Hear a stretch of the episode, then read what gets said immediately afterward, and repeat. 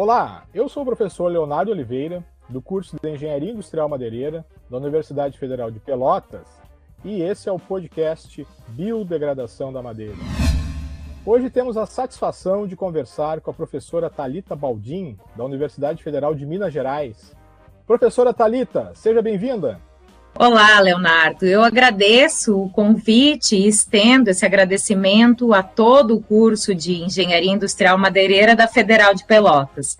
É uma satisfação poder compartilhar com vocês um pouco dos meus conhecimentos relacionados com o tema. Ah, ótimo, professora. Nós que agradecemos aí, é, com muita alegria que recebemos aí a sua participação aqui no podcast. Professora Talita, hoje a gente vai tratar então nesse episódio de alguns aspectos relacionados à anatomia da madeira e o processo de, de, de preservação da madeira, né? E vou lhe fazendo então a primeira pergunta, né? Qual a, a influência então da anatomia no processo de tratamento da madeira? Bom, professor, inicialmente nós precisamos relembrar o que, que é a madeira, o que que, do que, que ela é formada para entrarmos melhor nesse assunto. Então, a madeira é um material biológico, um material orgânico, altamente heterogêneo. Na química, a gente tem a formação de celulose, hemicelulose, lignina, extrativos e alguns poucos minerais. Então, só nesta frase nós já percebemos que na madeira existem alguns constituintes que são preferência alimentar de vários agentes bióticos, especialmente né, os açúcares, as proteínas, os lipídios que vão servir de nutrientes para eles. Então, sendo assim, a madeira vai exigir um tratamento com alguma solução específica, que hoje nós temos inúmeras disponíveis no mercado, e muitas outras que vêm sendo estudadas, para que ela tenha sua durabilidade aumentada em relação a determinados usos. Quando nós tratamos de anatomia da madeira relacionada à preservação, essa ciência, anatomia, uma ciência básica, que precisamos ter o conhecimento uh, para entender todos os outros processos que se referem a esse material, anatomia ela é extremamente útil para compreender como a estrutura, seja de coníferas ou de folhosas, pode afetar a preservação. Especialmente quando nós falamos de dois principais fundamentos de preservação. Vamos lembrar que é a entrada do preservante ou a penetração e a sua permanência no material, que é a absorção, a retenção do, da, do preservante na madeira. Então, a permeabilidade é uma palavra que se fala muito em relação à anatomia e preservação. É a capacidade do preservante penetrar nos espaços celulares. Ela vai ser muito influenciada anatomicamente pela porosidade, pela porcentagem de lenho inicial e tardio, pela proporção de cerne e alburno, pela massa específica, pela direção da grã inúmeros outros outras formações e constituições que podem variar também no sentido base topo, medula casca. Então a gente precisa esmiuçar com um pouquinho mais de cautela a influência de cada um desses constituintes na anatom da, anatômicos na preservação das madeiras. Então, conceitualmente, as madeiras de folhosas, as nossas angiospermas, como os eucaliptos, têm uma estrutura muito mais complexa do que as coníferas, a exemplo do gênero pinus. E por isso, já de início, a literatura traz, e a própria prática, traz que elas são de mais difíceis preservação, ou mais difíceis de preservar. Além de toda essa estrutura, complexa, a gente muitas vezes pode ter um dos principais pontos que eu vou comentar ao longo uh, da, da minha fala, que são as tiloses muito presentes nas folhosas. Mas vamos com calma, vamos começar falando de folhosas e poros. Então, os poros, aqueles tubos axiais que fazem o translato de substâncias, eles são muito importantes na preservação quando a gente fala de característica anatômica. Aquelas folhosas que são mais porosas ou com poros de maior dimensão, elas seriam teoricamente mais fáceis de preservar. Mas a gente tem que considerar que há uma conexão entre esses tubos. E esses tubos conectados pelas placas de perfurações simples ou escalariformes também vai mostrar uma maior ou menor dificuldade, respectivamente, na passagem de substâncias. É importante também saber se esses poros eles estão livres ou, como mencionei anteriormente, obstruído com alguma tilose.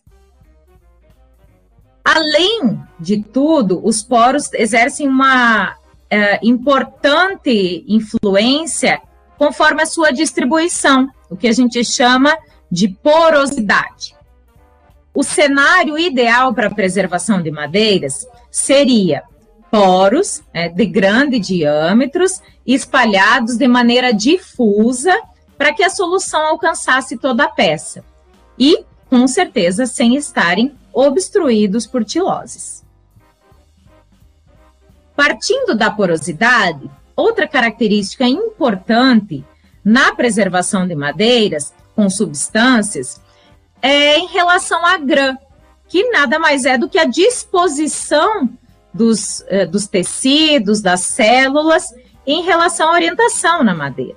Então, quando a gente fala, por exemplo, da seiva, seja seiva bruta ou seiva elaborada, e até as próprias soluções, a exemplo, CCA e CCB, é muito mais rápido a gente fazer esse transporte de substâncias no sentido da grã, no sentido longitudinal, no sentido axial aonde a gente tem, por exemplo, nas angiospermas, os vasos e as fibras dispostos axialmente, ou nas gimnospermas, os traqueídes.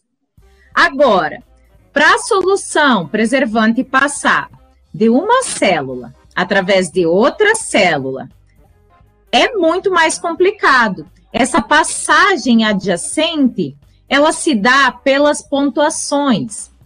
E aí, se a gente tiver pontuações de pequenos diâmetros, também obstruídas ou alteradas, aspiradas, como a gente costuma falar, vai ser difícil da solução se deslocar. Vai ser difícil desse translato acontecer com sucesso. Agora, de, eh, nas células parenquimáticas, por exemplo, as células de parênquima radial, é muito menor esse movimento do preservante na madeira do que nas células axiais. E também existem muitos estudos que mostram que aonde a gente tem elevados teores extrativos, como nas células parenquimáticas, há uma influência contrária na preservação.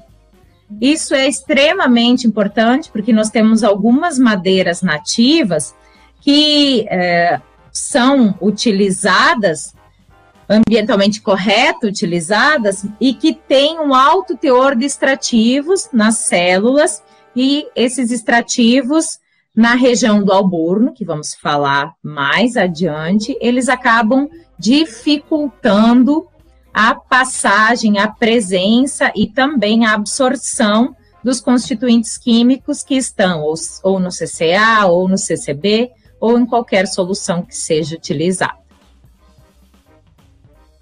Aí também temos lenho inicial e lenho tardio, que é outra característica anatômica que tem uma influência grande na preservação.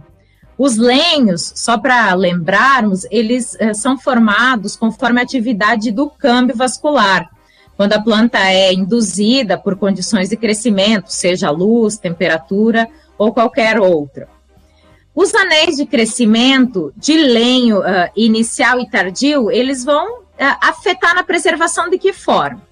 No lenho inicial, aquele período, né, aquela temporada de crescimento favorável da planta, nós vamos ter células com características de menor tamanho, menor densidade, traqueídes de gimnospermas de paredes finas, fibras de maior diâmetro radial, tudo isso vai combinar num lenho inicial uh, de densidade menor. Ao contrário, o lenho tardio, em função daquele crescimento uh, desacelerado que a planta tem em períodos não favoráveis, vai resultar em células de diâmetros uh, menores, paredes tangenciais mais grossas, lumens mais estreitos e possuindo densidade mais alta, mais elevada.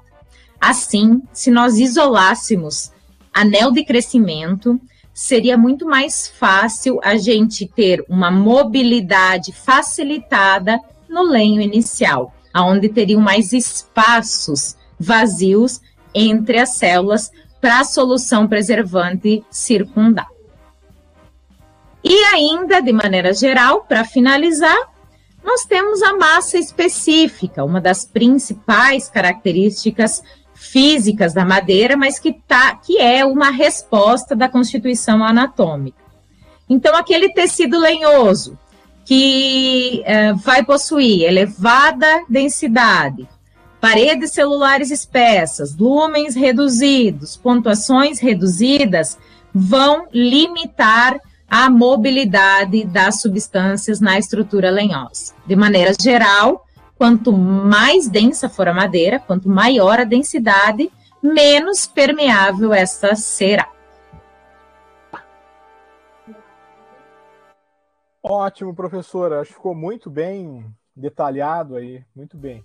Uh, eu, vi que, eu vi que você falou aí sobre um pouquinho sobre Alburno.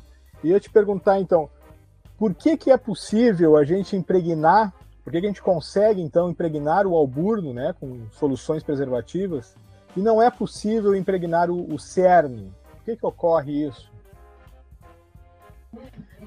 Muito bem, professor. Então vamos distinguir primeiro o que, que é o cerne e o que, que é o alburno. Muito bem conhecido pelas, pelos usuários da madeira, aquela região mais escura no centro da peça e aquela região mais clara externamente. Duas zonas distintas que nós podemos identificar no material. Isso todo mundo, ao pegar um disco, consegue observar com nitidez. Ainda em condições microscópicas, a gente pode ter uma terceira zona de cor intermediária, também chamada de zona de transição. Mas, uh, de maneira prática, a região do alburno, aquela região mais clara, externamente, é, a, a, a peça, ela é conhecida por ser a parte funcional da árvore. Até muitos chamado de parte viva. Mas nós sabemos, né, que a madeira, que a sua massa na, na, totalidade, o alburno é formada ou por traqueídes ou por fibras não vivos. Algumas células parenquimáticas no alburno ainda vão estar com atividade cambial, mas que depois elas vão acabar ah, vão acabar por, por vir à morte e se tornar cérebro. Mas o alburno é aquela parte fisiológica que ainda faz algum translato de substância, que ainda está ativo uh, na árvore. Quando as células entram na maturidade e morrem, né, ao passar dos anos, a gente vai tendo uma deposição. Quando elas vão se tornando disfuncional, é aonde o cerne vai sendo formado. Então, o cerne, aquela parte central da peça, a gente ainda não tem uma, uma função específica para ele na literatura, mas acredita-se que ele tem uma influência muito grande no suporte mecânico da árvore. Mas na biodeterioração a gente sabe que o cerne ele é excelente para a preservação de madeiras quando comparado ao burro. Nós vamos falar um pouquinho mais sobre o cerne antes de tocarmos nesse assunto. Então, diferente do alburno, uh, o cerne, embora né, tenha, carrega consigo as células que anteriormente pertenciam ao seu colega alburno, ele possui locais impregnados, uh, espaços vazios impregnados, células, pensando em folhosas, células de elementos vasculares, poros impregnados, seja por óleo, seja por graxa, taninos ou outros compostos fenólicos que vão alterar a permeabilidade. Lembram quando eu falei anteriormente que permeabilidade nada mais é do que a entrada dos, da solução preservante pelos espaços celulares? Então, aqui no CERN, isso fica muito mais dificultoso.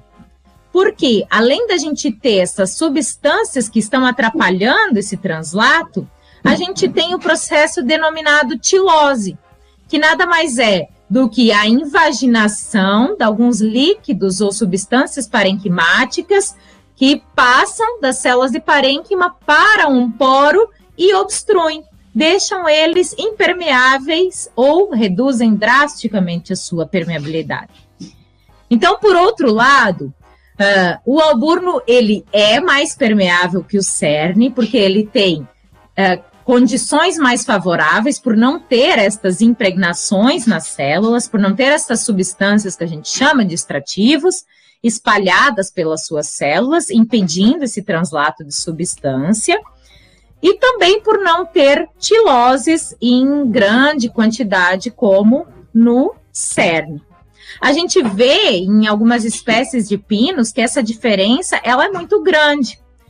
E, e, isso inviabiliza muitas vezes a, o uso ou a preservação da peça, porque a gente sabe que a, a porcentagem de alburno ela é relativamente menor. Quando nós olhamos para um disco, a gente tem pouco alburno e muito cerne na maioria das vezes especialmente se a árvore for em idades mais avançadas. Então, o cerne tem essa dificuldade de impregnação por causa das tiloses, por causa da impregnação, que é um processo fisiológico do vegetal na passagem das células de alburno para o cerne, por causa das pontuações, que elas acabam também ficando lignificadas e aspiradas, e sem esses espaços, sem essas aberturas, não há como a gente ter esse translato, essa translocação de líquido para o interior da madeira. Muito bem, muito bem, professora. Professora, e finalizando, uh, por que, que o cerne apresenta maior durabilidade natural que o alburno? Bom, então, embora a gente saiba que a explicação da passagem, da impregnação de substâncias no cerne não é tida como verdade absoluta, é claro e é comprovado cientificamente que os óleos, as graxas, os taninos ou qualquer outra substância fenólica que tiver ali impregnado, que tiver preenchendo os espaços que estiver dando aquela cor escura, avermelhada, marronzada no cerne, vai afetar não só a permeabilidade, que é o translato de substância, mas vai deixar aquela região com menor conteúdo de umidade, vai influenciar na higroscopicidade do, da região do cerne, na contração no inchamento, na densidade e também na durabilidade. Por quê? porque a preferência alimentar dos organismos que nós falamos que atacam a madeira, as espécies, né, os agentes bióticos, ela reduz nessa região em função da toxicidade dos extratos ali dispostos. Então, os micro-organismos, por exemplo, como cupins, né, os insetos, os cupins, eles não atacam ou atacam muito pouco a região do cerne em função da deposição dos extrativos que são que não são de preferência alimentar da maioria dos, dos agentes que são de degradantes de madeira. Então a gente sabe que o que é depositado nas células de, albu de cerne no momento da passagem do alburno para o cerne tem uma importância muito grande como repelente. E muitos estudos, inclusive, já retiraram estas substâncias e usaram para a própria impregnação do alburno, o que deu muito certo, os compostos fenólicos. Agora, há de se comentar, professor, que, embora o CERN sempre vai apresentar, uh, ou geralmente, é, né, na, nem, nem, tudo é verdade na, quando se trata de madeira, então, o cerne, ele geralmente vai apresentar maior durabilidade natural que alburno. Uma peça com grande quantidade de alburno, ela vai ser preferida na maioria dos usos. Porque um alburno tratado, ele vai ser consideravelmente mais resistente do que um cerne não tratado. Então, isso é importante a gente mencionar.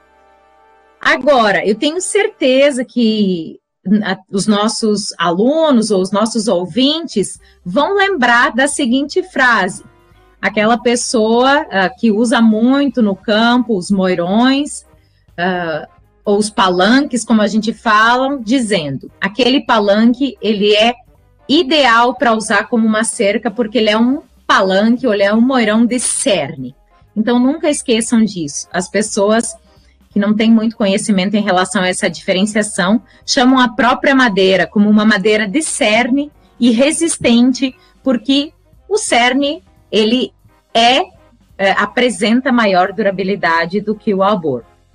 De qualquer maneira, então, para encerrar toda essa, essa, essa fala sobre cerne e alburno e sobre a durabilidade natural do cerne, a gente tende a tratar madeira para aumentar uh, a quantidade de anos ou aumentar a sua resistência frente ao ataque de organismos xilófagos. E isso é extremamente importante. O mercado de preservação ele está é, crescendo muito, muito no sentido de utilizar é, produtos naturais, produtos menos tóxicos, produtos que, além de fazerem bem para o uso da madeira, também façam à sociedade, ao solo ao, e ao ambiente. Ótimo, professora Talita. Mais uma vez, lhe agradeço aí por essa importante contribuição aqui para o nosso podcast. Tenho certeza que foi uma fala valorosa aí, esclarecendo uma série de questões a respeito da anatomia e da preservação da madeira. Muito obrigado, professora. Eu que agradeço, professor Leonardo, e espero que tenha sido uma breve introdução para esse leque de possibilidades e de influências que a anatomia exerce na biodeterioração, no tratamento de madeiras. Obrigada. Ótimo, professora. Com isso, então, encerramos mais um episódio do nosso podcast Biodegradação da Madeira. Muito obrigado e até a próxima!